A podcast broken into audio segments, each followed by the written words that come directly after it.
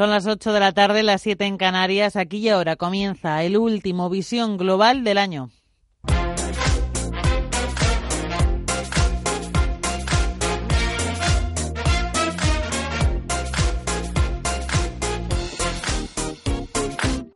En Radio Intereconomía, Visión Global.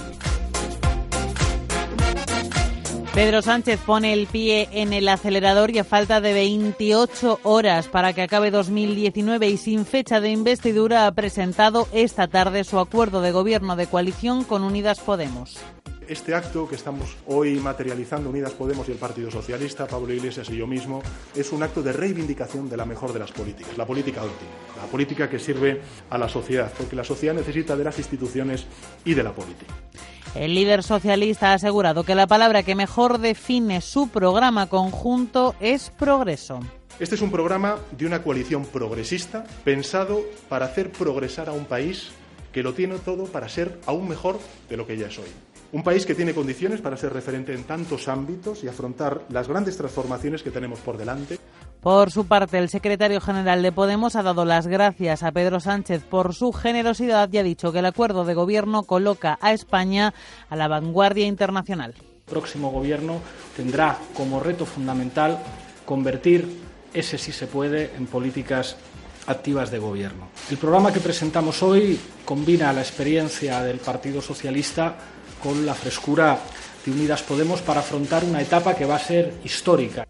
El documento presentado está formado por 49 folios y en él se incluyen medidas como la subida del IRPF para las rentas por encima de 130.000 euros, la derogación parcial de la reforma laboral que aprobó el Partido Popular, también la subida de las pensiones de acuerdo al IPC por ley y también el control sobre los precios abusivos de los alquileres. El documento con el acuerdo de gobierno llega después de que la abogacía del Estado haya presentado esta misma mañana su informe en el que pide al Tribunal Supremo que Uriol Junqueras tome posesión como eurodiputado y pueda ejercer hasta que se suspenda su inmunidad. Ahora la última palabra la tiene el alto tribunal que tiene que pronunciarse en los próximos días. Y con el informe sobre la mesa esta tarde se ha reunido la ejecutiva de Esquerra Republicana y aunque no están del todo satisfechos con el escrito de la abogacía del Estado, sí que valoran que se reconozca la inmunidad de Junqueras. Eso sí, recuerdan que su más que previsible abstención en la investidura de Pedro Sánchez no se va a ratificar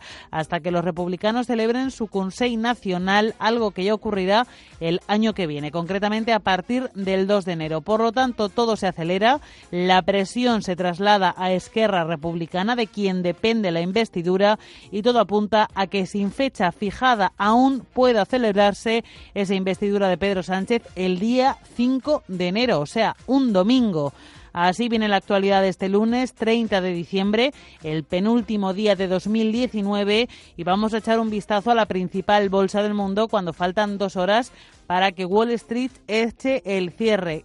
Eh, jornada de caídas generalizadas en Wall Street en este penúltimo día operativo de 2019 con caídas en los principales indicadores que están en el entorno del medio punto porcentual. Está liderando en tiempo real las caídas el indicador de las tecnológicas. El Nasdaq 100 pierde un 0,6% y marca 8.718 puntos. El Dow Jones de Industriales cae medio punto porcentual y se coloca en los 28.504 puntos y el SP500 pierde un 0,48% y se sitúa en los 3.200 224 puntos. Vamos a repasar también la situación en tiempo real de las bolsas de América Latina con Paloma Arnaldos. Buenas tardes. Pues se contagian las pérdidas a los mercados latinoamericanos. El Merval argentino retrocede un 0,90, se coloca en los 41.305 puntos. El Bovespa de Brasil cae un 0,47, 115.983 puntos. Y el IPC de México retrocede un 1,33 hasta los 43.669 puntos. Por su parte, ganancias muy, muy ligeras para el IPSA de Santiago de Chile, que avanza un 0,02% hasta los 4.669 puntos. En el mercado de divisas, el euro marca su nivel más alto frente al dólar en cuatro meses y se afianza en los 1,12 dólares. Y en el mercado de materias primas, el barril de Brent se encarece, sigue por encima de 68 dólares, mientras que el West, el West Texas, el de referencia en Estados Unidos, cotiza cerca de los 62 dólares el barril.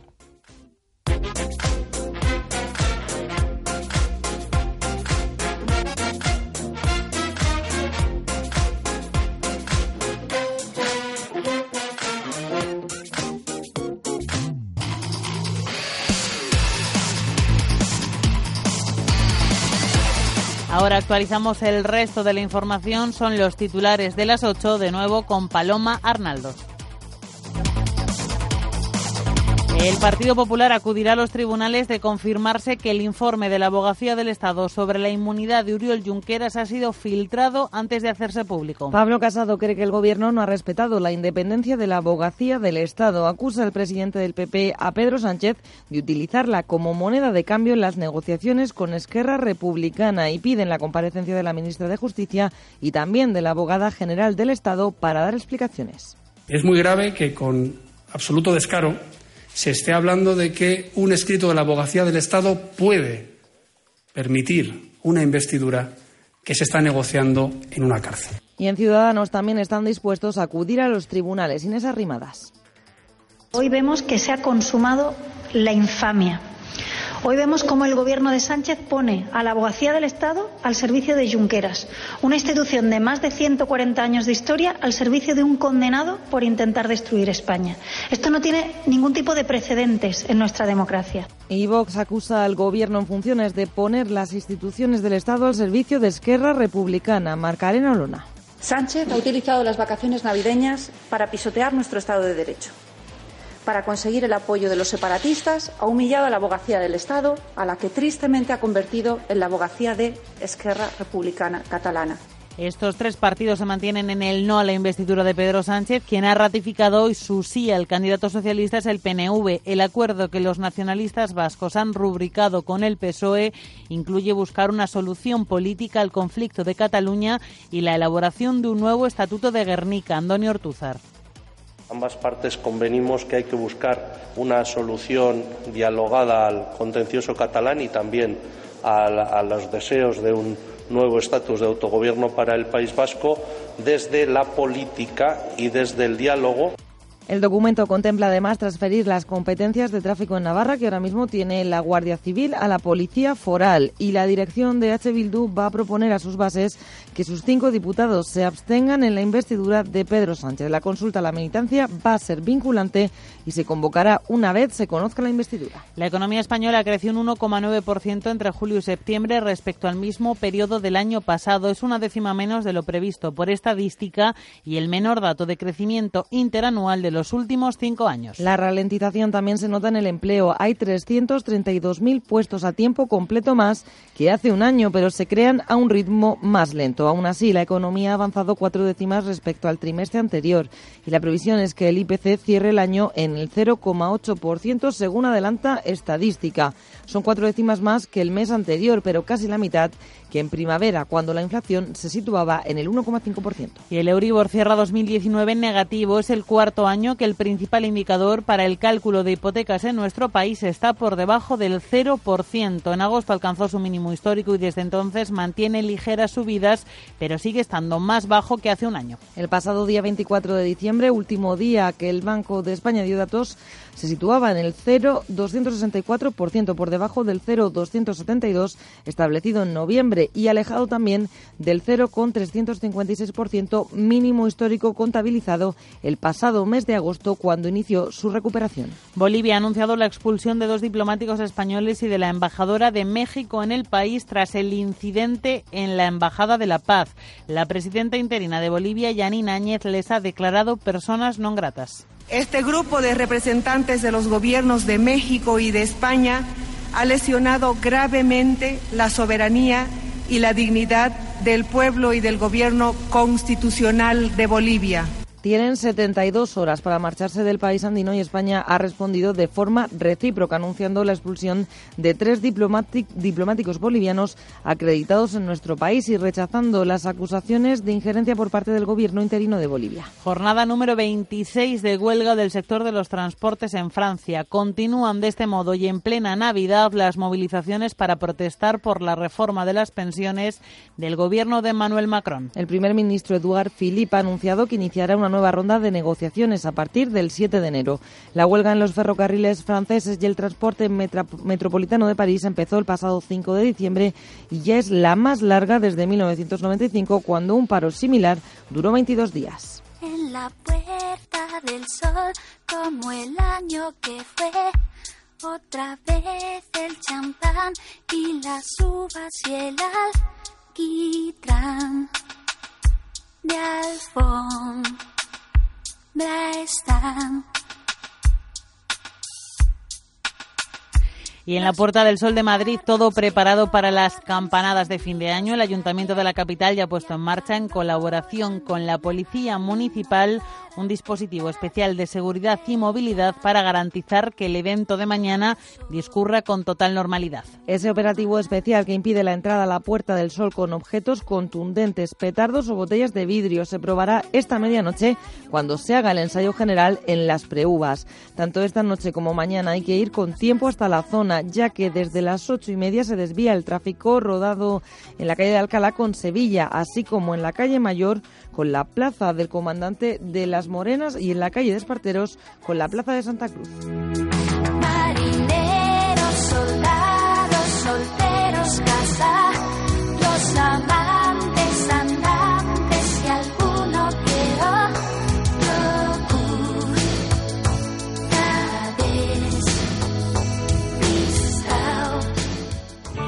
Bontobel Asset Management. Calidad suiza con el objetivo de obtener rendimientos superiores a largo plazo.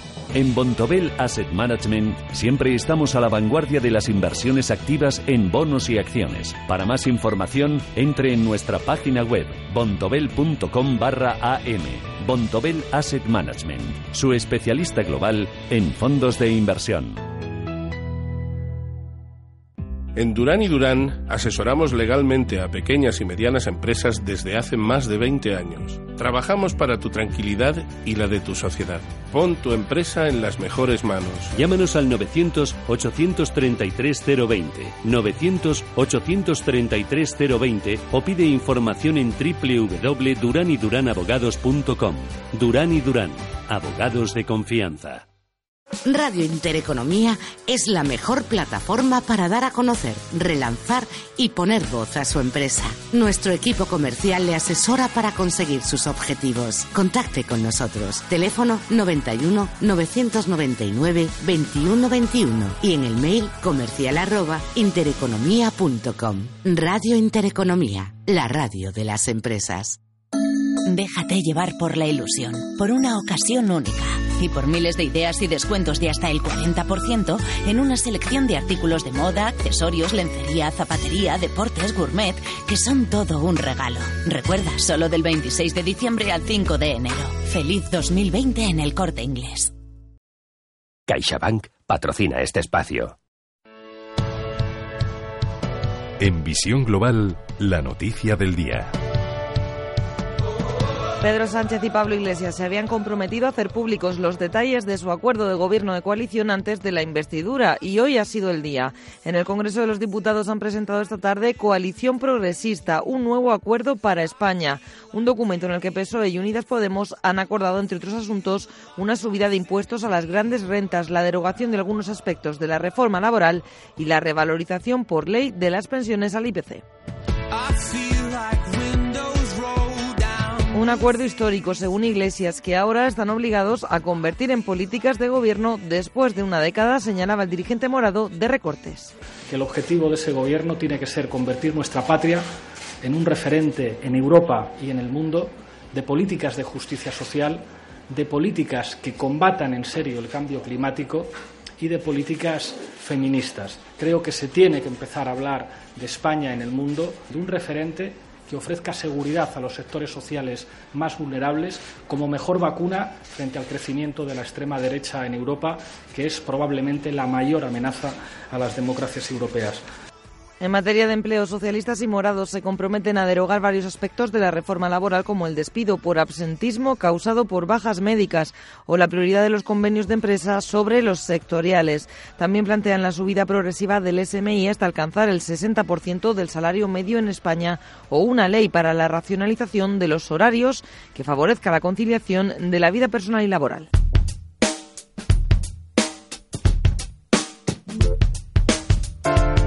Para garantizar la sostenibilidad de las pensiones cuyas subidas se vincularán por ley al IPC, se plantea un nuevo pacto de Toledo y pretenden también poner freno a las subidas abusivas de los alquileres, imponiendo un techo en zonas de mercado tensionado o con la creación de índices de referencia para que ayuntamientos y comunidades autónomas puedan regular los precios. Medidas, destacaba el jefe del Ejecutivo, para favorecer la justicia social y lograr una España mejor consolidar nuestro modelo productivo basado en la digitalización de nuestra economía, luchar por la creación de empleo, pero que ese empleo también sea digno, que también permita sostener unas pensiones dignas para nuestros jubilados, una transición ecológica que tiene que ser justa para combatir los efectos y la mitigación y la adaptación al cambio climático, la igualdad real entre hombres y mujeres, como bien comentaba antes Pablo, y avanzar en definitiva en la justicia social. Este programa de gobierno encara esos desafíos no como amenazas, y yo creo que esto es lo importante, sino como oportunidades para construir una España mejor, una España más justa. En materia fiscal, PSOE y Podemos han acordado una subida de impuestos a las grandes fortunas y a las empresas. Para las rentas por encima de los 130.000 euros, IRPF subirá dos puntos y cuatro para las de más de 300.000 euros. Y el impuesto de sociedades se reformará fijando una tributación mínima del 15% para grandes corporaciones y en el 18% para los bancos y las empresas de hidrocarburos. A lo largo de sus casi 50 páginas de documento, ambos partidos han dado forma a un pacto con el que quieren consolidar el crecimiento y la creación de empleo de calidad, ampliar derechos sociales, luchar contra el cambio climático, atender necesidades de industrias, pymes, autónomos y también del sector privado primario.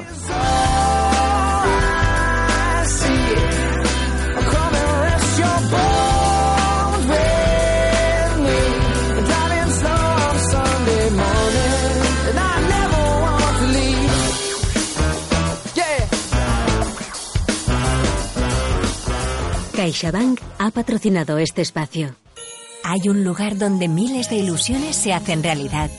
Las ilusiones de los que disfrutan de la vida las de los que quieren reformar su casa, las de los amantes de la tecnología. Ven a CaixaBank y haz realidad tus ilusiones. Infórmate en caixabank.es. CaixaBank. Escuchar, hablar, hacer. Es más difícil que una ecuación. Yo quiero un seguro, no una oposición. Ven, te ayudaré. El corte inglés seguro sabe qué hacer. Nuestros asesores hacen los seguros más sencillos. El corte inglés seguros. Seguros no, segurísimos. Descarga la aplicación de Radio Intereconomía. Nos podrás escuchar en cualquier sitio. La forma más fácil de sintonizar con la mejor y más completa información económica. Radio Intereconomía en las plataformas Android e iOS. Emisión en directo. Noticias, podcast. Descarga nuestra aplicación. Radio Intereconomía. Di que nos escuchas. Déjate llevar por la ilusión, por una ocasión única y por miles de ofertas irresistibles como un smartphone Samsung Galaxy A70 de 399,90 euros a 299 que son todo un regalo. Solo del 26 de diciembre al 5 de enero. Feliz 2020 en el corte inglés. Visión global. Los mercados. Bontobel Asset Management patrocina este espacio.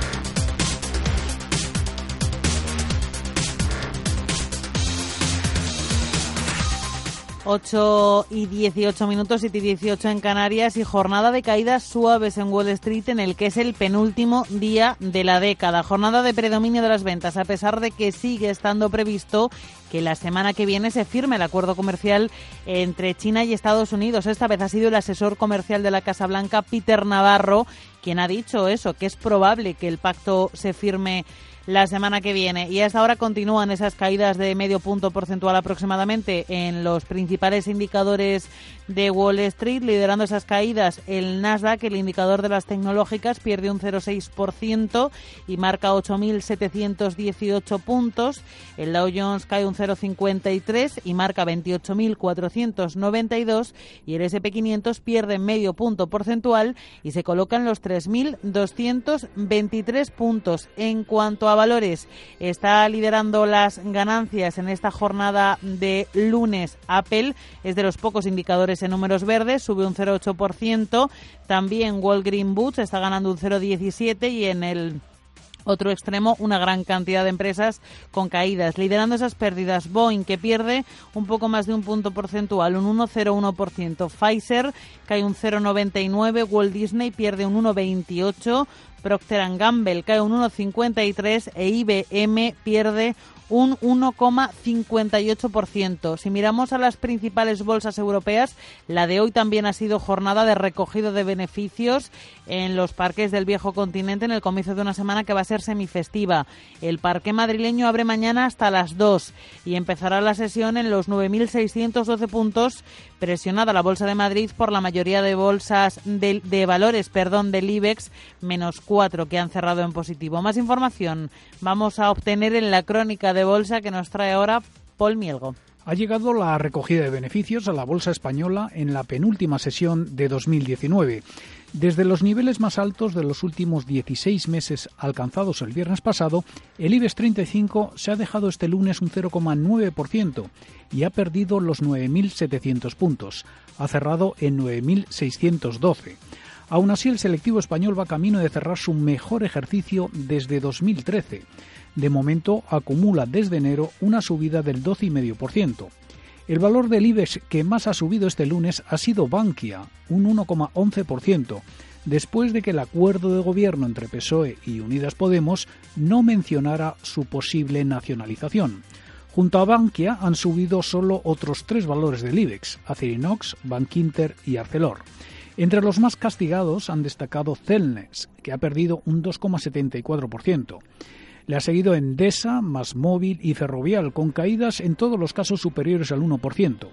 En el mercado continuo español se han disparado más de un 20% las acciones de Duro Felguera.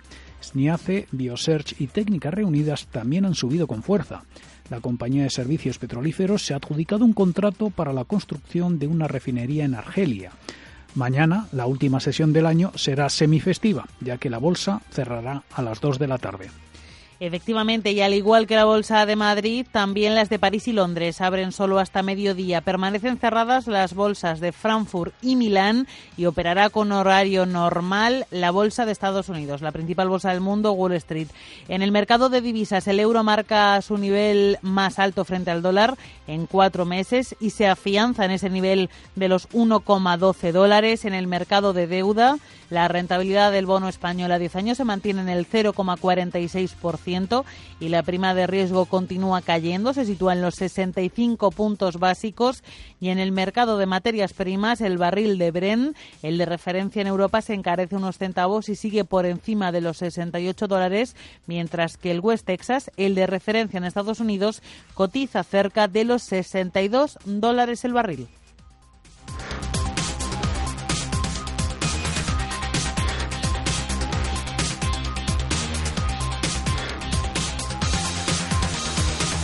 Bontobel Asset Management ha patrocinado este espacio.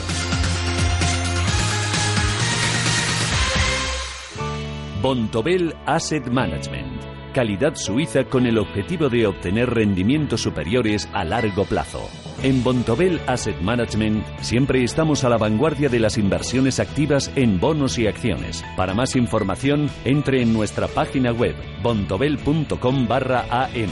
Bontobel Asset Management, su especialista global en fondos de inversión.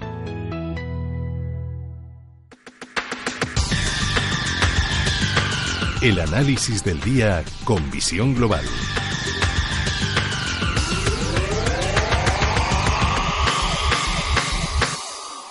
Y el primer análisis del penúltimo día de 2019 lo vamos a hacer con José Luis Herrera, analista independiente. Buenas tardes. Hola Alma, ¿qué tal? Muy buenas tardes. José Luis, bolsas europeas que afrontan los últimos días del año con recogida de beneficios, ¿no? Bueno, esto ha sido en consonancia con la apertura de Wall Street, efectivamente, que ha, pues bueno, en estos momentos, de hecho, está cotizando con ligeras caídas pero nada alarmante por el momento, no es más que una relajación de la sobrecompra que venían acumulando los índices y, bueno, pues eh, el cierre del año yo creo que está prácticamente ya terminado con, las fuertes subidas que, acumulan y salvo sorpresa, pues no debería haber grandes variaciones en, lo que resta de jornada y en la jornada de, mañana. Otra cosa será ver cómo comienza el año y, bueno y ver si realmente las expectativas que hay en torno a, a todas las incertidumbres que todavía pueda haber con respecto a la guerra comercial y, y otros factores, pues eh, bueno se acrecienten en, la necesidad de, de, hacer tomas de ganancias más acusadas, pero por el momento pues no es más que un, pienso un, bueno, una pequeña relajación de, de la sobrecompra acumulada, una toma de beneficios puntual. Ya está. ¿Y cómo auguras tú que va a comenzar el año 2020? Bueno, el, eh, es complicado. Este año ya, ya se esperaba que, fuera menos alcista de lo que ha sido. Realmente decir que yo creo que pocas eh, pocas casas o pocos analistas realmente han, han acertado en, en, lo que iba a ser el desempeño del año. Y, y el año que viene, pues eh, si se da por hecho que va a seguir habiendo una desaceleración económica y que no va a haber algo más eh, serio como una recesión, eh, aunque en esto habría que puntualizar también muy mucho, ¿no? Porque, bueno, recesión al fin y al cabo son dos trimestres de crecimiento eh, negativo consecutivo. Hemos visto una recesión prácticamente a nivel técnico en Alemania y, tampoco significa que vaya a haber un, un, pues bueno una situación más más crítica. Pero lo dicho, si realmente pues eh, empieza a haber signos de recuperación y, y no es más que un impasse, una desaceleración económica, podría haber una continuidad de las subidas de este año pero si no, pues podría haber un inicio de año más o menos lateral, como lo que estamos eh, teniendo eh, en estos últimos compases del año, y, y, a partir de ahí, pues sí que habría, podría haber mayor eh, volatilidad y mayores incertidumbres. Tenemos un, un Brexit a, a, la vuelta de la esquina, y aunque prácticamente ya está materializado, pero ahora queda pues todo eh, lo que tenga que suponer eh, en cuanto a acuerdos comerciales con, con Europa. No olvidemos que ahora eh, pues también hay una gran influencia y un gran interés por parte de Estados Unidos en copar eh, todo ese comercio con, con Reino Unido que, que pudiera no eh, seguir teniendo con, con, la Unión Europea y eso pues bueno hasta cierto punto podría ser eh, malo para, para los intereses de, de, las compañías europeas y por ende también que se viera reflejado en los mercados. Yo creo que hay todavía muchas eh, situaciones sin, sin atar, mucha, muchos uh -huh. flecos mejor dicho, y, y, bueno, podría haber focos de incertidumbre que, eh, pues, eh, que justificaran de alguna manera periodos de, de, bajadas, de caídas en las bolsas, pero que en todo caso sería a priori, pienso, una oportunidad de, de compra porque de fondo el mercado, pues por lo menos en Estados Unidos sigue teniendo tirón y, uh -huh. y en Europa, pues eh, bueno, también debería tomarse el relevo. Y si nos fijamos ya para terminar en el mercado de divisas, el euro fuerte va a acabar el año marcando su nivel más alto eh, frente al dólar en cuatro meses. Muy bien. Sí, eh, bueno, el, el, hecho de que en el corto plazo se haya disipado ese temor que había sobre la guerra comercial, pues todo esto está favoreciendo al, a, a que el dólar baje de alguna manera, que no se convierta en un activo tan refugio como, como lo venía haciendo estos meses atrás y, y, esta subida del par pues es más por de mérito del dólar que por mérito de, del euro en mi, en mi opinión porque no hay noticias eh, económicas diferentes que puedan justificar eh, en Europa pues que haya esa, esa subida.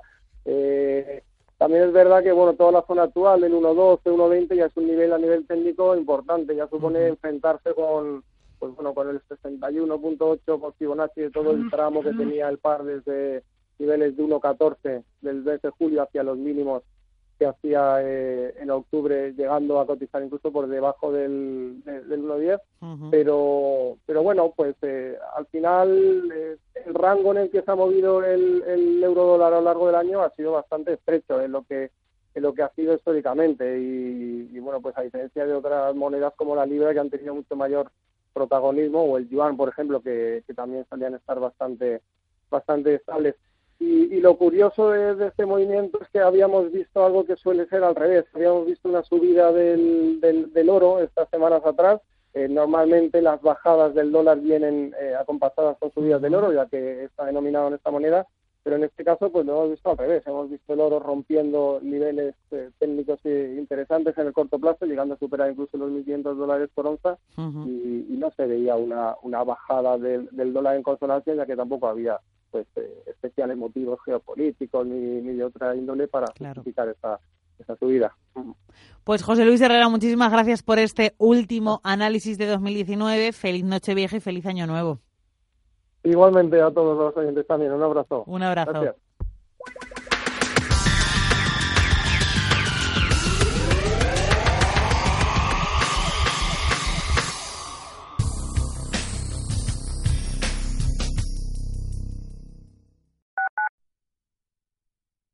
Intereconomía. ¿Está cansado de las mismas inversiones en bolsa? ¿Querría invertir en criptomonedas o en minería de Bitcoin y no ha sabido cómo? En bitcoininversiones.es le explicamos sin compromiso diferentes maneras de invertir en criptomonedas, minería de Bitcoin y fondos con altos rendimientos. La digitalización de las monedas se acerca y es mejor ser de los primeros. Póngase en contacto con nosotros en bitcoininversiones.es, su inversión de futuro.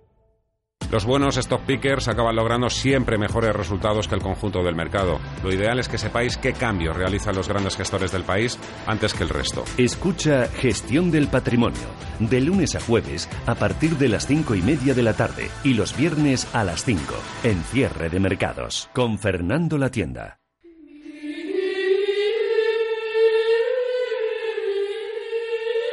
Los villancicos son cantos que se entonan en Navidad para celebrar el nacimiento del niño Jesús.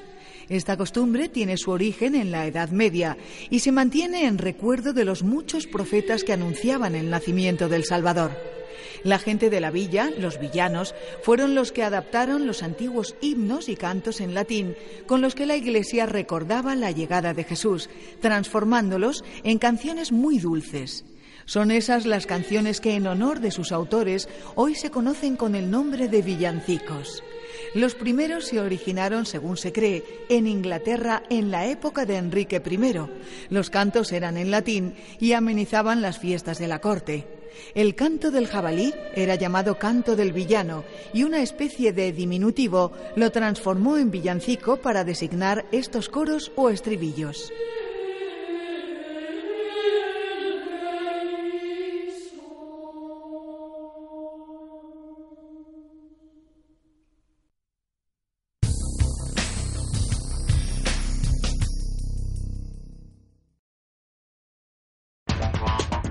En Visión Global, la tertulia de los negocios.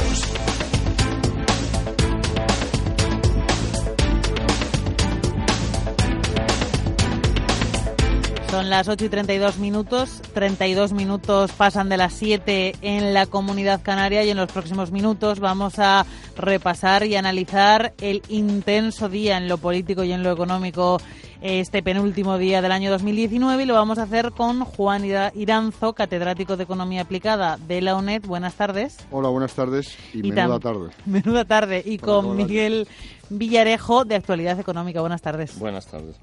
Estábamos hablando de, de, lo intenso que ha sido el día desde por la mañana hasta, bueno, ahora mismo que está compareciendo eh, la portavoz de Esquerra después de la ejecutiva del partido, Marta Vilalta, eh, ahora mismo lo está haciendo en directo. ¿Qué, ¿Por dónde empezamos? Empezamos por lo último, por eh, el acuerdo ya mm, un poquito desgranado, el programa de gobierno PSOE Unidas Podemos 49 páginas. ¿Qué os ha parecido? Pues aparte de amplio, yo creo que, resumiendo, va en contra del empleo y de la libertad. ¿Y, yo, y, y por qué va en contra del empleo? Porque, en primer lugar, establece una subida del salario mínimo interprofesional hasta 1.200 euros a final de legislatura y ya la subida a 900 ha costado del orden de 120.000 puestos de trabajo y así se ha cuantificado. Por tanto, primer problema en la subida del salario mínimo interprofesional. El segundo y fundamental, a mi juicio, la reforma laboral, porque la reforma laboral, ¿qué significó desde el punto de vista del empleo? que se redujo, y no se asusten oyentes, la ley de Okun. ¿Qué es la ley de Okun? El crecimiento necesario del PIB para generar un empleo neto. Antes de la reforma había que crecer un mínimo del 2,3%. Después de la reforma, el 0,1%. Bueno, pues ahora probablemente vayamos atrás. Y luego me parece absolutamente inadecuado, porque va en contra de la competitividad y, por tanto, del empleo, la subida de impuestos, sobre todo a las empresas. Miguel. Sí, le, lo, que, lo que ha comentado Juan, eh, efectivamente, este, este gobierno oficialmente he oído a Pablo Iglesias decir que lo que quiere es convertirse en un modelo. Bueno, pues España ha sido un modelo básicamente en los últimos años por la elevada tasa de paro la desigualdad al que pretende combatir Pablo Iglesias y Pedro Sánchez y toda la izquierda es consecuencia del aumento del empleo y eso lo dicen y, está súper demostrado y lo dicen absolutamente todos los, todos los estudios. ¿Y qué es lo que va a hacer la, derogación de la reforma laboral? Bueno, se coge básicamente lo que ha, lo que ha, vamos, más que hablar de una derogación, ha conseguido en, en el papel que han presentado había una serie de puntos, pero básicamente acaban con la ultraactividad y acaban con, la prevalencia del convenio de empresa. ¿Eso qué significa? Que en caso de choque las empresas se van a encontrar con que no van a poder ajustar por salario. ¿Por qué? Porque la ultraactividad, si se trata de cambiar el, convenio de forma que haya que rebajar los salarios, los sindicatos no van a querer, no van a querer, con lo cual no se va a poder bajar los salarios. Y el convenio de empresa quiere decir que te va a llegar de Madrid o de donde sea un convenio que te va a decir usted tiene que subir el sueldo a sus empleados un 5%, un 2%, lo que sea. Bueno, es que yo no estoy perdiendo dinero, yo no, no, no puedo subir. Bueno, pues usted tendrá que cerrar o despedir. En cualquier caso, el resultado es que al acabar con la flexibilidad que la reforma laboral proporcionaba a las empresas para ajustar vía salario en lugar de vía empleo, lo que vamos a hacer es volver otra vez a, las tasas de paro previas a la reforma, que ya eran, bueno, tenemos una tasa de paro mm, absolutamente descomunal en términos europeos, pero claro, estas medidas no van a facilitarlo. Y esto se supone que, lo que lo hacen con la mente puesta en convertirnos en un modelo de justicia social, dice Pablo Iglesias. En fin, como si este país fuera. El mejor modelo redistributivo que existe, el más justo, y el más satisfactorio es la generación de empleo. Y precisamente esto va en contra de la redistribución y del crecimiento. Y eso es absolutamente negativo. Y luego va en contra de la libertad, porque hay una serie de cosas eh, que son sorprendentes. ¿Qué significa regular los alquileres? Los alquileres están ya regulados, por tanto, probablemente lo que es es toparlos. Eso va en contra del libre mercado. Y luego, si estamos hablando de, una cosa que me llama mucha atención, regular restrictivamente los juegos de azar es decir, para evitar la ludopatía, ir en contra nuevamente de la libertad de elección de los ciudadanos. En el otro extremo, ¿hay algo que creéis que se salve, que os haya gustado? Eh, bueno, evidentemente están haciendo hincapié este programa en las cosas que, que, en fin, que van a cambiar con respecto de la anterior legislatura, que yo creo que en general del bueno no de la anterior legislatura la anterior legislatura también era de, la anterior, de la anterior. De la anterior de la anterior la, de la de Mariano Rajoy. Yo sí mm, lo veo cargado de buenas intenciones y entonces las declaraciones de intenciones lo que pasa es que las políticas que implementan para llevar a cabo estas buenas intenciones no son las adecuadas. En políticas activas por ejemplo dicen que, que hace falta una atención individualizada y es verdad. O sea en España evidentemente no hay suficiente gente para atender de forma individualizada a los parados. En en los países nórdicos la política activa consiste en que tú estás prácticamente en libertad condicional. El día en que te quedas al parado, vas al día siguiente y ya tienes, te nombran un, funcionario que es el que te, te, ayuda a rellenar tu currículum, a hacer tus cursos y te va presentando opciones. Y, sobre todo, hay un sistema de incentivos que hace, si usted rechaza los puestos de trabajo que se le ofrecen, evidentemente corre el riesgo de perder el subsidio. Aquí nada de eso existe, de modo que la gente aguanta con el subsidio hasta que se acaba el periodo de, percepción. Y luego, mm. si, ves las curvas de colocación de los parados en España, eh, se empiezan a producir al cabo de los 20, 21, 22 meses. ¿Por qué? Pues porque se va acabando el subsidio y es cuando ellos empiezan a buscarlo activamente. Eso hay que corregirlo. Me parece muy bien que este gobierno esté preocupado, pero evidentemente la, manera de hacerlo es mm, plantear primero cómo lo piensa hacer, dar más gasto y luego lo que no se ve por ninguna parte es, y luego si da tiempo hablaremos un poco de la sanidad, pero el, siguiente tema que me imagino que va a tocar esto Juan es el tema de la fiscalidad. Eh, efectivamente, bueno, primero, eh, eh, por responder que hay cosas positivas pero absolutamente ambiguas, pues hombre, ¿quién no quiere un desarrollo tecnológico? Pues claro, todos. Lo que no está claro es si van a ser subvenciones, si van a ser incentivos fiscales, como algunos defendemos, pero ¿cómo vamos a estar en contra de eso? Eh, estamos a favor, evidentemente. En segundo lugar, España tiene una de las energías eléctricas más caras de Europa. Bajarla sí, pero eh, eliminando precisamente de la tarifa los recargos absurdos que existen, etcétera. Pero esto parece que es por, decreto, entonces tampoco es eficiente. Y luego, por otro lado, eh, eh, sí que me parece enormemente preocupante el asunto fiscal. Primero, porque es demagógico, pero genera incertidumbre. Y segundo, porque no recauda. Subir eh, los tramos de más de 300.000 euros, cuatro puntos, eso no recauda nada. En ese tramo no, se recauda. No sé si quedará alguien que, alguien que declara 300.000 euros eh, eh, por 300.000 euros. Y desde luego en los 130.000 euros dos puntos, pues alguno. algún directivo, etcétera. De tal manera que es absolutamente demagógico y poco eficiente. Y luego sí que, hombre, me parece bien bajar la fiscalidad a las pymes pero sigue siendo excesivamente alta, un 23%.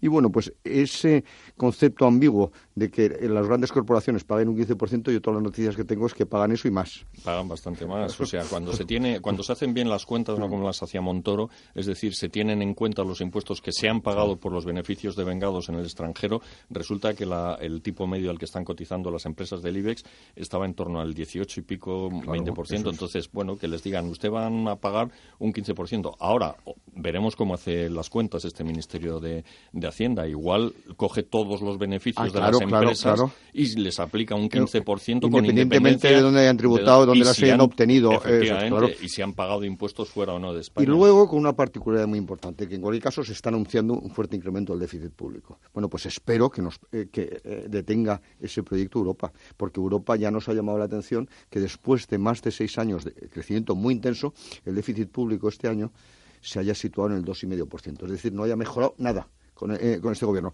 Y por tanto, a partir del 2,5% hay pocas eh, posibilidades de incrementar el gasto sin incrementar el déficit, porque vuelvo a repetir, el modelo fiscal, además de subida de impuestos y sobre todo estos, pues no recauda. Y otra cosa buena que dicen es que pondrán a disposición de la ciudadanía las mejora- los mejores instrumentos diagnósticos y de tratamiento en sanidad. Pero, Pero- bueno, esto es un brindis al sol porque por otra parte dicen vamos a quitar el copago, vamos a revisar la pri- privatización de la gestión, todo eso es pérdida de eficiencia, todo eso es aumentar, o sea, el copago es verdad que hay que poner que hay que implantarlo con cuidado, pero su finalidad no es recaudatoria, la finalidad es desincentivar, desincentivar el, el abuso de las consultas y Estaba leyendo hace, eh, y estaba escribiendo sobre ello que el gasto farmacéutico hospitalario va a superar los 7.000 millones de euros este año, que significa un incremento de más del 7% respecto al año anterior. ¿Por qué? Por la introducción de biosimilares, de nuevos tratamientos, etcétera, que son eficientes, pero evidentemente hay que establecer cómo se financian. Y ese brindis al sol, pues claro que todos queremos mejor atención sanitaria y mejor tratamiento. y pero- reducciones de las listas de espera. y pues por supuesto. Pero Lo que sucede es que todo eso tiene que tener una memoria económica y a ver eso cómo se justifica y cómo se implementa. Porque además no olvidemos que son eh, políticas desde el punto de vista de la ejecución y, de la financiación cedidas a las autonomías claro. y que en muchas ocasiones representa el 40% del total del gasto público de la autonomía. Educación y sanidad representan del orden del 70% en muchas comunidades. Bueno, hemos hecho hoy un repaso más o menos eh, pormenorizado esas 49 páginas. Eh, nos vamos a trasladar de la tarde a la mañana y al informe de la abogacía del Estado. ¿Qué os parece que el informe se haya hecho público por la mañana y por la tarde se haya anunciado este documento?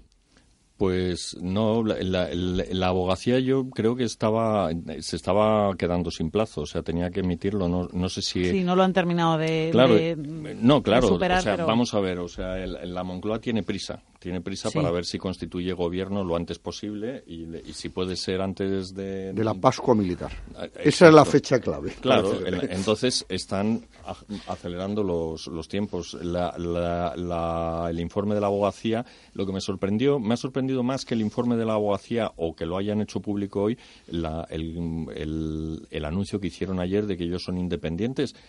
Que yo no lo dudo mm, de que sean independientes, pero claro, esto parece excusatio non petita, accusatio manifesta, ¿no? Pero, y es verdad que lo que ha dicho la abogacía es, es muy sensato y está en la, en la línea de lo que ya dijo en su momento. Es decir, que el señor Junqueras tenía que haber ido a recoger el acta de, de eurodiputado y, bueno, añade que mientras no se le levante la inmunidad en el Parlamento, debe, debe dejársele allí. Bueno, pues no, no es ninguna, no es ninguna barbaridad. A mí eh, no me ha sorprendido nada porque además hay una enorme eh, urgencia. ¿Por qué? Porque parece ser que eh, Pedro Sánchez quiere llegar a la Pascua Militar, que recuerdo que es el Día de Reyes, De Reyes. eh, eh, siendo presidente del Gobierno, para evitar un posible rapapolvos en el discurso del rey. Vamos a tener investidura entonces el 5 de enero, domingo. Pues ah, bueno, yo creo que ya para, para formar gobierno, además, o sea, dentro de lo, de lo que no, no es el gobierno que ni Juan ni yo hubiéramos querido, ni va a aplicar el programa que, que hubiéramos querido, pero por lo menos va a haber alguien al frente del país. Yo siempre, siempre se dice, no, no hace falta que el país funcione solo. Bueno, en realidad no funciona solo y el hecho de que no haya habido gobierno y no haya habido presupuestos ya hace que las cuentas se descuadren y que esto empiece a, adoptar un, un, aspecto preocupante. De todas formas, habrá que ver si consigue cerrar presupuestos, ¿eh? porque esta es la, otra parte de, de la historia. Pues veremos a ver. Confirmado, por cierto, que el Consejo Nacional de Esquerra se va a pronunciar sobre su postura en la investidura de Pedro Sánchez, que aún no tiene fecha, el día 2 de enero a las 5 de la tarde. El 2 de enero es el viernes. El viernes, sí. Bueno, todo muy ajustado. Claro, bueno, pero... El día 2 de enero es el jueves, ¿no? Jueves, perdón. por eso, para que, porque el día 3, bueno, pues, efectivamente, está ajustado, da tiempo. ¿eh? Da, tiempo, da tiempo. Bueno, bueno, pues, pues mm, la próxima vez que nos veamos será 2020 y quizá ya tengamos gobierno no en funciones efectivamente quizá tengamos gobierno y entonces hablaremos del gobierno. Pues muchísimas gracias por habernos acompañado estos minutos en visión global en esta tertulia un poco más pequeña de lo habitual. Juan Dianzo, catedrático de Economía Aplicada de la UNED, Miguel Villarejo, mm, de Actualidad Económica. Feliz año nuevo, que lo paséis bien mañana. y feliz año a todos los oyentes a pesar del gobierno, nunca mejor dicho. A pesar del gobierno. Hasta luego. Hasta luego, gracias.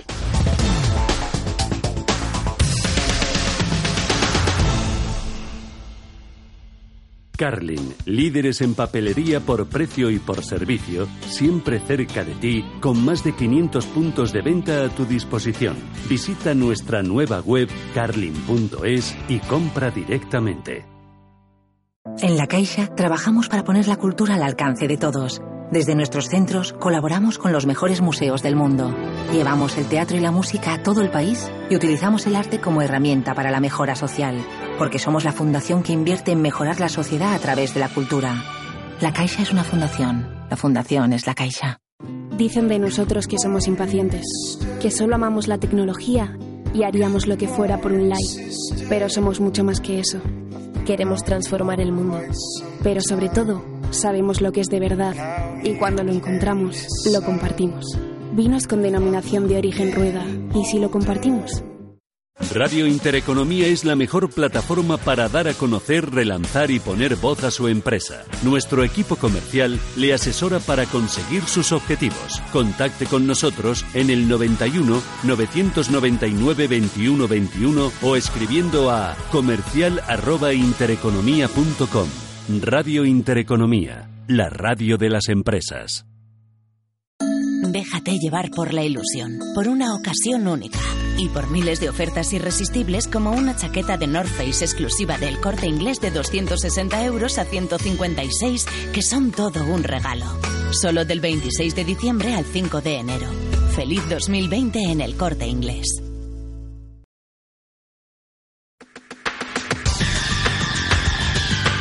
El análisis del día con visión global.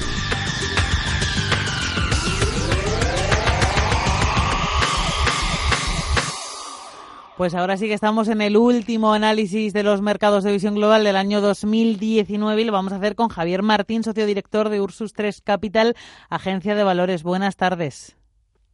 ¿Qué tal? Buenas tardes. Qué responsabilidad. el último, el último. bueno, pues lo que, lo que vamos a hacer en primer lugar, balance un poco de, cómo han acabado las bolsas eh, del viejo continente, de las bolsas europeas y cómo parece que también va a acabar un Wall Street eh, la jornada, aunque mañana Wall Street sí que tiene cotización, con caídas suaves, con, con caídas suaves pero generalizadas en un día en el que además no hay incertidumbre sobre la guerra comercial porque se vuelve a confirmar. Parece que esta vez sí que los mensajes van en la línea, en la misma línea en las últimas semanas, que sí que va a haber eh, firma de la paz comercial entre Estados Unidos y China. Sin embargo, los mercados responden con, con caídas. Sí, supongo que es de puro agotamiento después de creo que 11 sesiones consecutivas de alzas pues tocó una de recorte, ligero recorte. En general terminamos el año, em, se puede decir, en el mejor de los mundos. Em, hemos, hemos recuperado eh, en la primera mitad del año la fortísima caída del año anterior y en la segunda mitad del año hemos tenido algo que era bueno, tal vez esperable, pero eh, de ninguna manera con la contundencia con la que se ha hecho, es decir, la entrada de los bancos centrales otra vez a tomar el protagonismo de la situación con no solo comentarios, sino muchas acciones.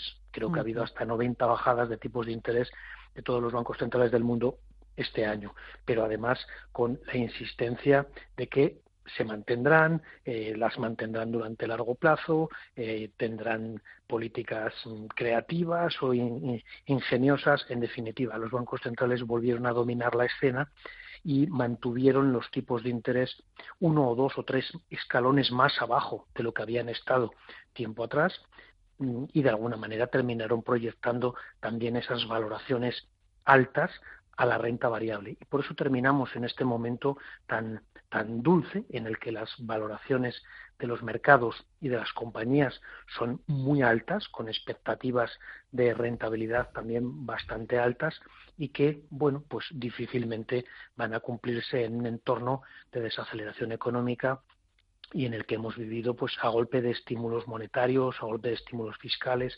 y bueno pues eh, terminamos con esa, ese, esa sensación en los mercados de, de euforia, de absoluta calma. Veremos ahora. Javier, ¿y cuál es tu previsión de lo que va a ocurrir en los primeros meses del año que viene, que empieza dentro de 27 horas?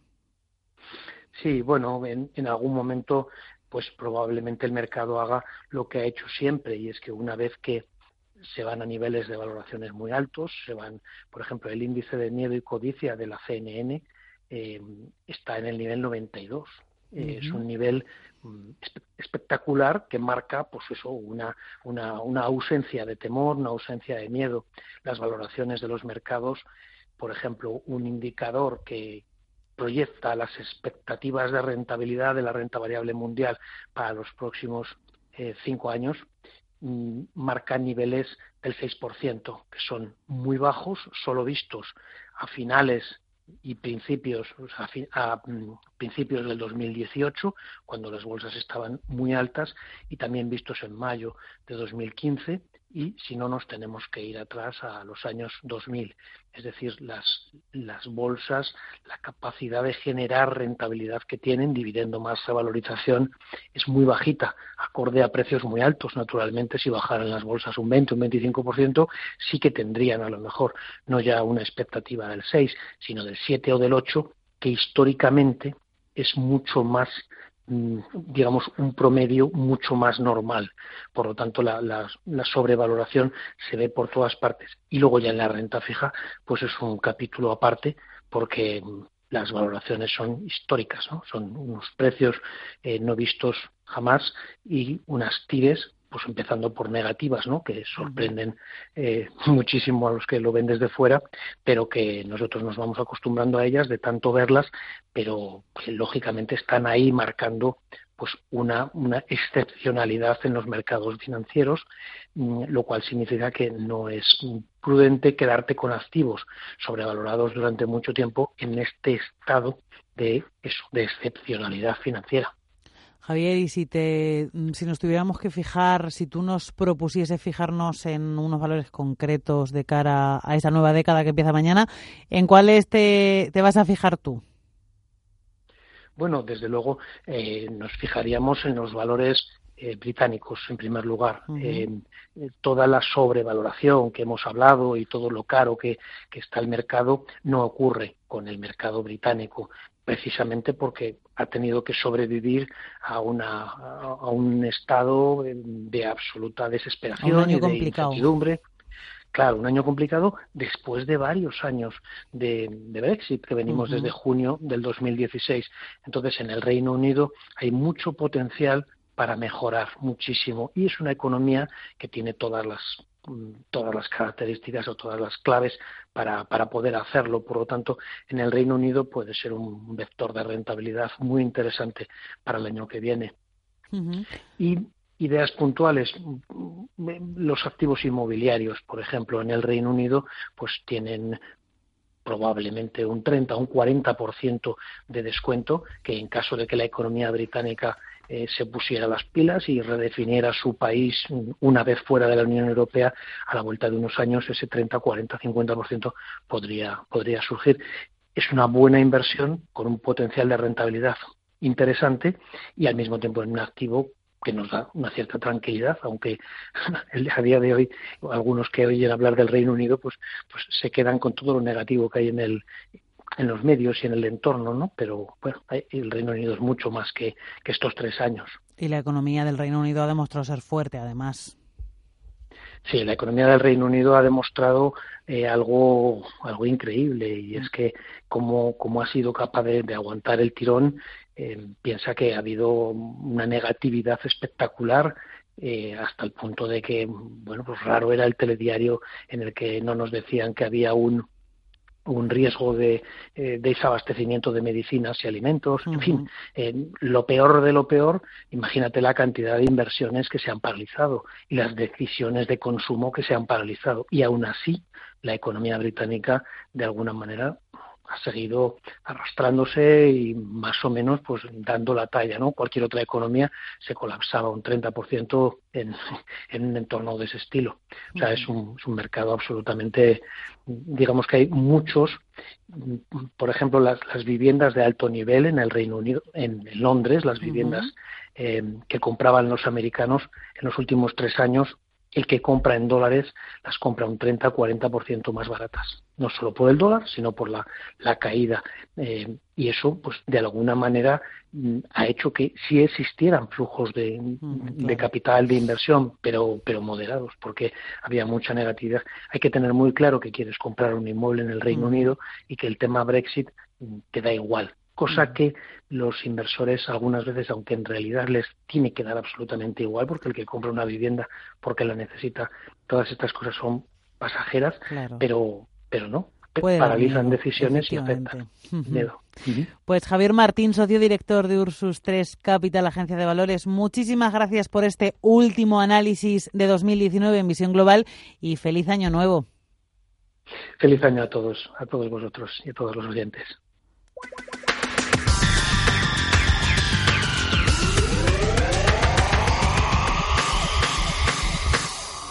Y nosotros paramos aquí con los principales indicadores de la bolsa de Nueva York, de Wall Street, con caídas suaves en torno al medio punto porcentual. El Nasdaq pierde un 0,64%, 8.714 puntos. El Dow Jones de Industriales cae un 0,57%, 28.482 puntos. Y el SP500 pierde un 0,53 y marca 3.222 puntos. Volvemos a las 10, las 9 en Canarias para ofrecerles en tiempo real el cierre de Wall Street. Así que quédense y a las 10 volvemos. Hasta luego. En Radio Intereconomía, Visión Global